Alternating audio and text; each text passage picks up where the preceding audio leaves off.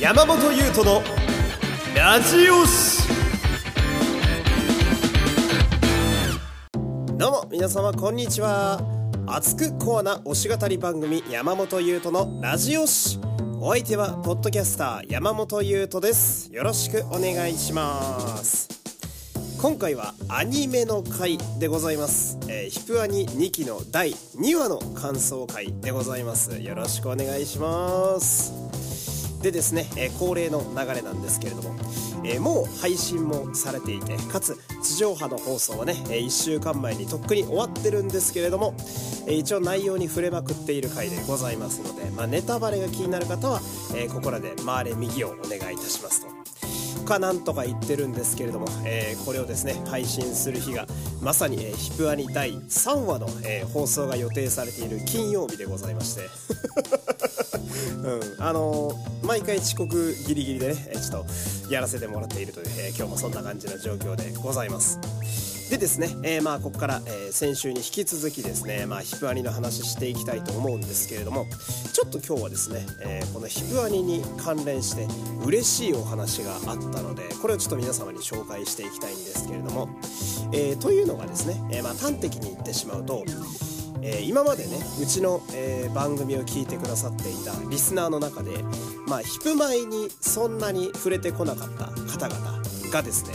このヒプアニをきっかけにこの H 歴の世界にですね入ってきてくれているというそんな報告のお便りがちょこちょこ届いております。これは非常に嬉しいですね、えー、まあ、今聞いてらっしゃる方やとその新規の方もいらっしゃれば、えー、もうどっぷりヒプマイが好きだよという方もいらっしゃると思うんですけどやっぱ新規の方ってのは非常に貴重でございますから、えー、これはねやっぱりありがたいわけですよ、えー、私もねこううちの番組ではいろんなジャンルの話をしていてでそこからきっかけにやっぱファンが増えてくれるっていうのはね、えー、そのジャンルの一ファンとしてもやっぱ嬉しいもんがありますし。で特にえー、私は定期的にヒプマイ、まあ、最近だと特にヒプステの、ね、話をたくさんするので、えー、そこから、えー、今まで興味なかったけど、うん、今回はまあヒプアニが1話からね仕切り直しみたいになってるから、まあ、こっから行くのもありじゃないかみたいな、えそんな方々が入ってきてくれるのはやっぱり嬉しいわけですよ。でですねそんなお便りをちょっと1通読んでからね今日はスタートしていこうかなと思いまして、えー、子さんの皆様これは初見の方の感想ですよ。これは美味しいですよね。初見の反応って一番美味しいからねこの世でね。うん。つうわけでちょっと読んでいこうと思うんですが、えー、ラジオネームとある既得な中学生、えー、ありがとうございます。今日まで長いことヒプマイの話を聞いてきたにもかかわらず自分からは全く手をつけていなかったのでアニメの2期を見てみることにしました。なんだこれ。ハテナマークがね5個ぐらい並んでるっていうね。うん。かっこ。えー、ラジオのおかげでキャラクターが誰かどんな人物なのかは分かるので受け入れるのは早かったっていうね、えー、感想が来ているわけでございます、うん、なんだろうねこの申し訳なさというか。その何て言うんだろう、うん、そのまあ私もね2018年ぐらいからヒプノシスマイクを応援してるんですけれども、うん。あのー、なんだろう、ヒプアニってもしかしたらその、新規の方にあんまり優しくないかもしれないですね。うん。まあ、ヒプマイっていろんなメディアミックスやっぱあるじゃないですか。えー、原作の、まあ、ドラマトラックっていうドラマ CD 的なね、えー、音声だけのものもあれば、で、ヒプステっていう舞台もあるし、今だったらアニメもあるし、漫画もあるし、で、いろんなゲームもあるし、スタートがあると思うんだけど、なんかその中で一番そのマスメディア向けというかさ割と大衆向けの題材であるアニメ、うん、これがなんなら一番入りづらいんじゃないかなっていう うん、これはねなんかすごい申し訳ないですね。なんかうちのヒプノシスマイクがすいませんって感じがしますね。その息子か娘が粗相をしてしまったかのような。えー、子供いませんけどねまだね、うん、そういう気分なわけですよ、うん、で今聞いていらっしゃるこのねリスナーの中に、えー、私も俺も、えー、そういう感想だよっていう新規の方たくさんいると思います、えー、で本当に安心してほしいんだけどあの子さんもみんな混乱してるので。うん、全員なんだこれって思って見ているのがこのヒプアニの一つの味なのかなと思ったりもします。うん、でそんな、えー、ヒプアニ2期の第2話でございますけれども。あのー、そのなんだこれがですね、えー、一番高かったんじゃないでしょうか、えー、史上最高値を更新したのがおそらくヒプアニ第2期の第2話だと思います。うん、俺もずっと何を見てるんだろうって思っていたら30分終わっていたので。これは何なんだと思いながら、うん、まあ一応ちょっと軽く内容を整理しますと、えー、今回の主役は横浜ディビジョンマットトリガークルーですね、えー、青棺様時というヤクザとそして入間獣人という汚職警官と。で、えー、ブス島メイソン・リオという元軍人という、まあ、職業だけ並べてもね非常に物騒な連中が集まっているそんな横浜ディビジョン。で彼らがメインのストーリーでございまして。で、まあ、横浜ディビジョンと言いますと、えー、他のえー、原作のね6ディビジョンと比べると、まあ、ちょっと大人の香りがするというかだけどその中にその凶暴性だったり、うん、暴力的な部分が見え隠れしているみたいなそういうちょっと色気のある雰囲気、うん、クールな雰囲気これが横浜の一個魅力かなと私なんかは思うんですけれども、うん、どこ行ったんだって感じですね。うん、物騒さは、えー、ずっと出てる30分かなとは思ったんですけれども。あの、まず、今回の第2話に関しては、その、サマトキがずっと変っていう うん、いや、サマトキどうしたんだろうみたいな。うん、その、まあ今のヒプアニ2期のその取り巻いている状況で言うとなんかこう市民とか一般の方が急に凶暴化して、えー、暴れ出すみたいな事件が多発しているというまあこれが第1話からの一つの流れですよね。うん、でその謎の暴れ出す、えー、この事件の騒動にはあのフードの男たちが関わっているんじゃないかというここが一個ミソなわけです。で、まあ一応ヒプアニを1話から見ている人からすると、その状況が分かっているから、うん、で、フードの男が、えー、何気なくこうちらほら匂わせをしているから、あれもしかしてサマトキもそれにかかっちゃってんのかな？とか思って見ているわけで。で、なんなら、あの劇中で、えー、入間獣人が、もしやサマトキも、みたいな、うん、その、あ、サマトキもやばいのかなっていう、ちゃんとこう、伏線的なものが貼られた上で、あの、第2話を最後まで見ていくと、あの、タバコがなくなってるからブチ切れてるっていう、その、ヤニ切れだったっていう、な、どういうオチなんこれみたいな。いや、ちょっと待ってくれよっていうね。その、うん、まあ私は、えっと、喫煙者じゃないですよ。タバコ吸わない人だけど、その、これ、タバコ吸う人に対する熱い風評被害なんじゃないかなってちょっと思いましたよね。うん、タバコが好きな人が書いてるのか嫌いな人が書いてるのかわかんねえなこの脚本ってなったというか。うん。で、俺、なんだろう。まあ、ブチ切れてる様時だから、ちょっと混乱も入ってると思うんだけど、あの、やっぱりその、車をめちゃくちゃあのボコボコにする様時と、あと風にブチ切れる様時はちょっと耐えられないぐらい笑っちゃいましたね。いや、風にぶち切れる様ときってやばくない？この文面のやばさ その、なんつうのかな、ヒプノシスマイク全く知らない人からしても、まあ、様ときが人物名だってのはわかるとして、風にぶち切れる〇〇って、どんだけやばい状況なんだよって思うよね。うん。で、じゃあ実際そんなシーンあんのかっていうと、本当に切れてたし、うん、うざって風だな、おいみたいな、あの、ボートで、あの、風に向かって突出空間を繰り出す様時っていう、大丈夫か加点組って思うよな。うん。で、ちゃんとツッコミが入るんだよね。うん、風にブチ切れてるみたいな。いやもう、ずっと面白いじゃんみたいな。何なんだよ、このアニメみたいな。うん。で、なんかその、なんだろう。ちょっとだけ銃とか正気なのもなんかあの空間おかしいし。うん。で、まあ、リオはその、なんだろう。変なサマトキを別に否定するわけでもないというか、うん。その、サマトキはずっと普通ではないみたいなセリフがあったけど、サマトキはずっと普通ではない。その、神尾さんのいい落ち着いた小金で言うセリフじゃないんだよね、これ。うん、めちゃくちゃ面白かったな。うん。何やってんだこいつらっては思ったけど、うん、なんか、なんかこいつら面白いから好きになっちゃうなっていうよくわかんない回でしたね。なんかその、なんていうのかな、横浜の、アニメの横浜ディビジョンの解釈が結構独特というかさ、うん、っていうか、あの様時だったら、その、横浜中のタバコを買い占めたらさ、加点組勝手に壊滅するんじゃないかなって思うぐらいには暴れてましたよね。うん、これ何だったんだっていうね。うん、多分、多分伏線でも何でもないと思うんだよ。本当にただのヤニ切れだったっていう話で終わりだと思うんですよ。で、第3話だと思うんだけど、うん。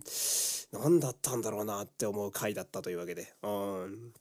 で、もう一人何だったんだというと、えー、フロイドなんとかっていうね、えー、謎のおじさんが出てきましたね。うん。本当に謎のおじさんなんだよね。うん。あの、ヒプアニ第2期からそれこそ入ってきてくださった新規のリスナーの方、皆さん本当に安心してほしいんだけど、あのフロイドっていうおじさんに関しては、ヒプノシスマイクを履修してる人も多分誰も知らない人だと思うんですよ。いや、俺、その、あまりにもこのフロイドなんとかっていうおじさんが、あと、フロイドっていう名字がやっぱ独特だから、その、ヒプノシスマイクの世界観って、読めない名字と名前のキャラがかなり多いから、うん。で、こんだけ特徴的な名字してて、で、かつ、なんか、自然にアニメに溶け込んでいるうん、溶け込んでると俺は思ってるけど、うん。まあ、浮いてはいたけど、うん。溶け込んでいるキャラクターってことは、俺見逃してたのかなと思って、アニメの第2話を見た後に、結構あの、フロイドのおじさん検索したんですよ。うん。で、もしかしたら漫画で出てきたキャラかなとか、うん、少なくとも、ヒプステには名前すら出てこないキャラだとか思っていろいろ探してみたんだけど、うん。あの、ちゃんと初見の新キャラクターだったね。うん。それで、あの謎の出番何っていう その、ヒプアニ2期はさ、やたらとオリジナルキャラうん。で、しかもそのなんか、敵のフードのキャラがっつり出番とかじゃなくて、パッと出てきた半分モブみたいなキャラを、こう、目立たせるみたいな方針で言ってんのかなうん。なんか、謎に1話で後戸山さんが目立ってたみたいなさ。で、後戸山さんに関しては、一気にいたからまだわかるんだけど、このフロイドのおじさんマジで何なんだよ、みたいな。うん。で、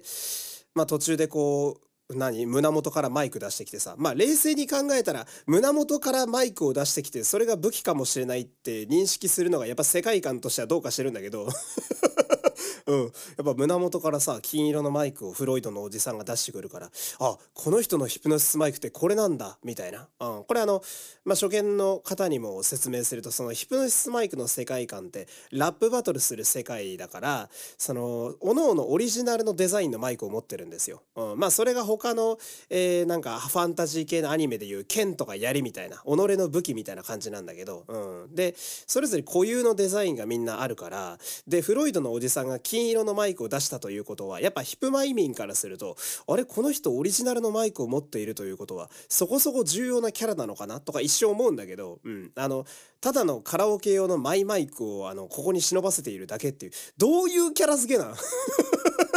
うん、あ、そうなんだってなるけど、みたいな。その、思わせぶりなとこなんなんみたいな。うん。で、結果本当に普通のおじさんだったっていう、特別その、めちゃくちゃラップバトルができるわけでもないみたいな。まあ、今回の話に関しては、えー、っと、ちゃんと読み解くと、その、ラップバトルができるわけではない普通のおじさんが、あの、決めどころで名乗ることによって、ひるませての横浜ディビジョン登場が、まあ割とケレン味のある流れ。うん、ケレン味があると俺は思っている。うん、流れだったなっていうのがあるから、ラップできないおじさんっていうキャラがすごく活かされてるなとは思ったんだけど、うん、それにしたって、なんだこのおじさんは感が拭えなかったというか、うん。まあまあまあと思いながら。えー、で、あとなんやねんで言うと、あの、サマトキの着信音ですね。うん、やっぱ、サマトキって結構変だよね、こう考えると。うん、なんか、俺忘れてたわ、サマトキが結構変な人だっていうのを。その、最近までずっと見てたヒプステって舞台の方でね、安倍アランさんって方が演じてる青棺サマトキは、なんやろ、割とかっこいいのよ、ずっと。うん。めちゃくちゃかっこいい頼れる兄貴みたいなキャラクターしてて。うん。で、あとその妹を失ったことによる憂いとかもあるみたいなさ、本当になんか、一番理想的なクールでかっこいい横浜、だけど暴力的にラップで倒すみたいなのを体現してるサマトキなわけよ。だからサマトキイコールクールでかっこいいっていうイメージが最近まであったんだけど、でも冷静に考えてみると、なんかその、やたらと昆虫に詳しかったり うん、あの、なんたらのゴミ虫どもがみたいなやつね。うん、やたらと詳しかったりだとか、あとゲームの方のシナリオだと大体いつも様子おかしいし、うん、で、まあ、ドラマトラックだと割とまともな場面の方が多いかなとか思ってたけど、結構トンチキなキャラでもあるのよ、サマトキって。うん。それをなんか、アニメですごい思い出させてくれるというかさ。うん。いや、改めて言うけど、やっぱ、着信を変だぞ、あいつ。うん。でも、なんだろう。うん、ヤクザキャラっていう設定を飲み込むと、まあ、こういう音つけそうだなって思うし、なんか、ホラ貝みたいな、うん、なんか、ブーみたいな、なんていうのあれおおーおーおーみたいなさ。なんとも言い難いあの音。うん。まあ確かにそうかとも思うし、まあ青棺さまときだったらこの音チョイスしても別に不思議ではないなって思ったっていうか、うん。それアニメスタッフによるさまときの解釈なんだよってずっと思ってましたね。うん。いや、面白いんだけど その、メディアによって結構印象変わるキャラになってんなとはね、えー、思ったりなんかして。うん。で、まあ、その、まあ今回ね、その、青、青ひすぎ様時がずっとおかしいって話ばっかしてるけど、えー、っと、ちゃんとかっこいい場面もあって、やっぱ何と言っても、締めの楽曲ですよ。うん。まあ毎回ヒプアニ一期からの流れで、えー、そのチームの、えー、一緒の新曲をね、最後に流してくれるという豪華な、えー、アニメに毎回なっているわけで。で、今回、えー、横浜の3人もやっぱり新曲がちゃんとあって、うん。で、これが、仁義、ペイ・リスペクトっていうね、えー、楽曲でしてね、えー、これ自体はやっぱりめちゃくちゃかっこいいですね。乗りやすいし。うん、で、これ、注目したいのが、えー、この仁義という曲を作っている作詞のですね、ペコと KennyDoes という、えー、ラッパーがいるんですけれども、えー、このお二人は、梅田サイファーという大阪のラップ集団のメンバーだったりします。えー、で、まあ、梅田サイファーっていうと多分一番皆様ピンとくるのはね、 Creepy Nutsのメンバーでもある R 指定さんだと思うんですけれども。うん、で、ヒプマイの民からしても結構馴染み深い方々ですよね。うん、それこそ Creepy Nutsが、えー、どついたれ本舗の大阪の曲書いてたりだとか。で、大阪ディビジョンの曲で言うと、なにわパラダイスとか、えー、あの辺をコペルっていうラッパーがね、えー、書いてたりだとか、まあ他にもいろんなメンバーがいて、よくよく調べる、調べると結構こうヒップマイにも関わってくださっているラッパー集団なわけですよ。えー、で、えっと、彼らの書くリリックの私が強いなと思うところは、やっぱ韻がめちゃめちゃ硬いっていうのがあって、で、特にこのペコとケニー・ダズは、マジで踏み方がえぐいというか、うん。うわ、なるほどなっていう風になるところが多くって。うん、で、あとその、なんだろうな、彼らはたまにステルスインとか、まあ、ある指定さんとかがよく言うんですけど、あの、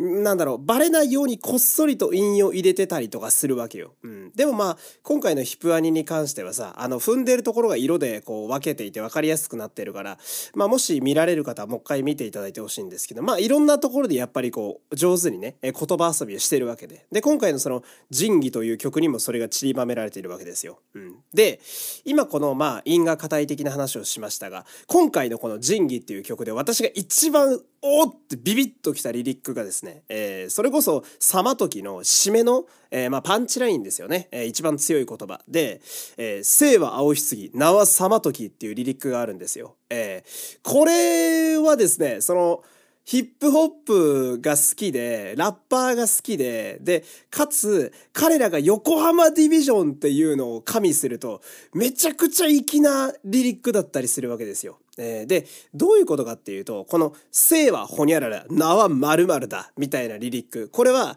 あの、まあ、ヒップホップ界では有名な必殺の、えー、それこそパンチラインの一つになっていて、まあ、よく使うのがですね、えー、アイスバーンというラッパー集団がいて、その中に、あの、フォークさんというラッパーがいるんですよ。えー、私、フォークさん大好きなんですけど、このフォークさんが特によく使うリリックで、あの、フリースタイルダンジョンっていうね、ラッパー同士が、あの、それこそ文字通りフリースタイルで、でバトルし合うっていう、えー、ラップバトルがあるんだけど、それの決め台詞でもたびたび出てきたのが、うん、この、生はほにゃらら、名は〇〇だ、で、うん、で、アイスバーン流で言うと、生はアイスバーン、名はフォークだ、みたいな、うん、めちゃくちゃかっこいいのよ。うん、その、自分の背負ってるチーム名で、で、自分のラッパーとしての名前を出すみたいな。うん、で、今回の、生は青ひすぎ、名はさまときだは、まさに多分ここからがっつり引用されていて、うん、で、この、えー、アイスバーンっていうラッパー集団はですね、彼らは横浜のラッパーなんですよ。うん、っていうところを考えると、めちゃくちゃ粋なパンチラインをですね、このペコとケニー・ダズたちは、えー、作ってくれてるなと思うわけでございまして。うんこの、私はその、フォークさんっていうラッパーが大好きで、特にその、今の、生はアイスバーン、名はフォークだっていうところが大好きなのよ。で、そのフォークさんも、えー、韻が超硬いラッパーで即興で出してると思えないぐらいめちゃくちゃ韻を踏む方なんですね。うんで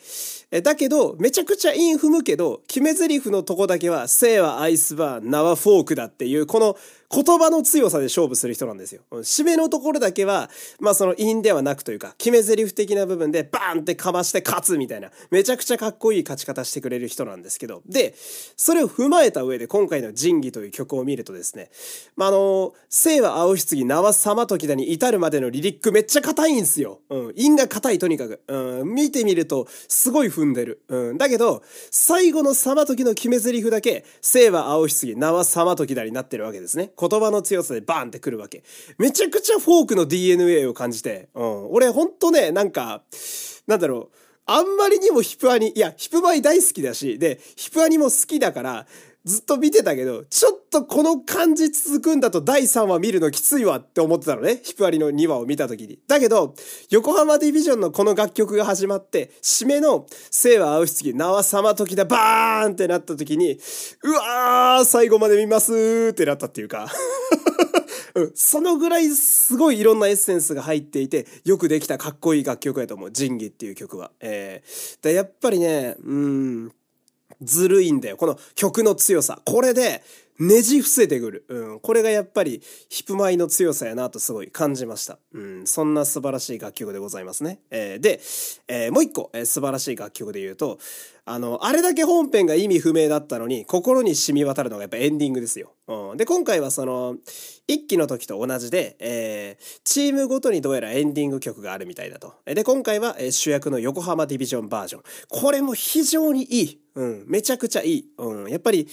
こう、決命詞強いなって思うし、うん。で、あと、曲もさることながら、エンディングのあの、イラストもね、キャラが映ってるアニメーションも、そのキャラのオフの時の、えー、雰囲気をどうやら大事にしてらっしゃると、アニメーターの方が語ってらして、うん。だから、彼らの普段の姿が見えるわけなんだけど、ここでもやっぱ俺は様時なんか注目しちゃうんだけどさ、ね、かつてのその、ダーティードッグっていう彼が組んでいた伝説のチームと、ちょっと似たような格好をしていて、うん、その髪をアップにして髪の毛かき上げて、で、あの、革ジャンっぽいものを着て横浜を徘徊しているという、うん、なんか、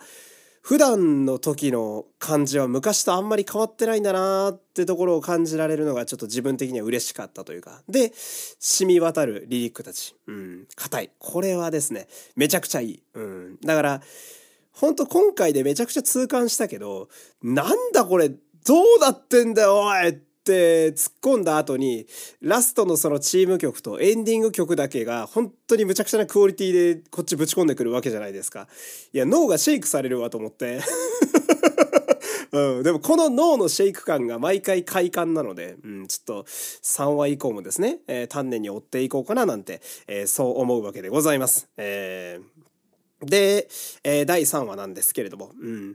まあ相変わらず次回予告の情報量が本当皆無なので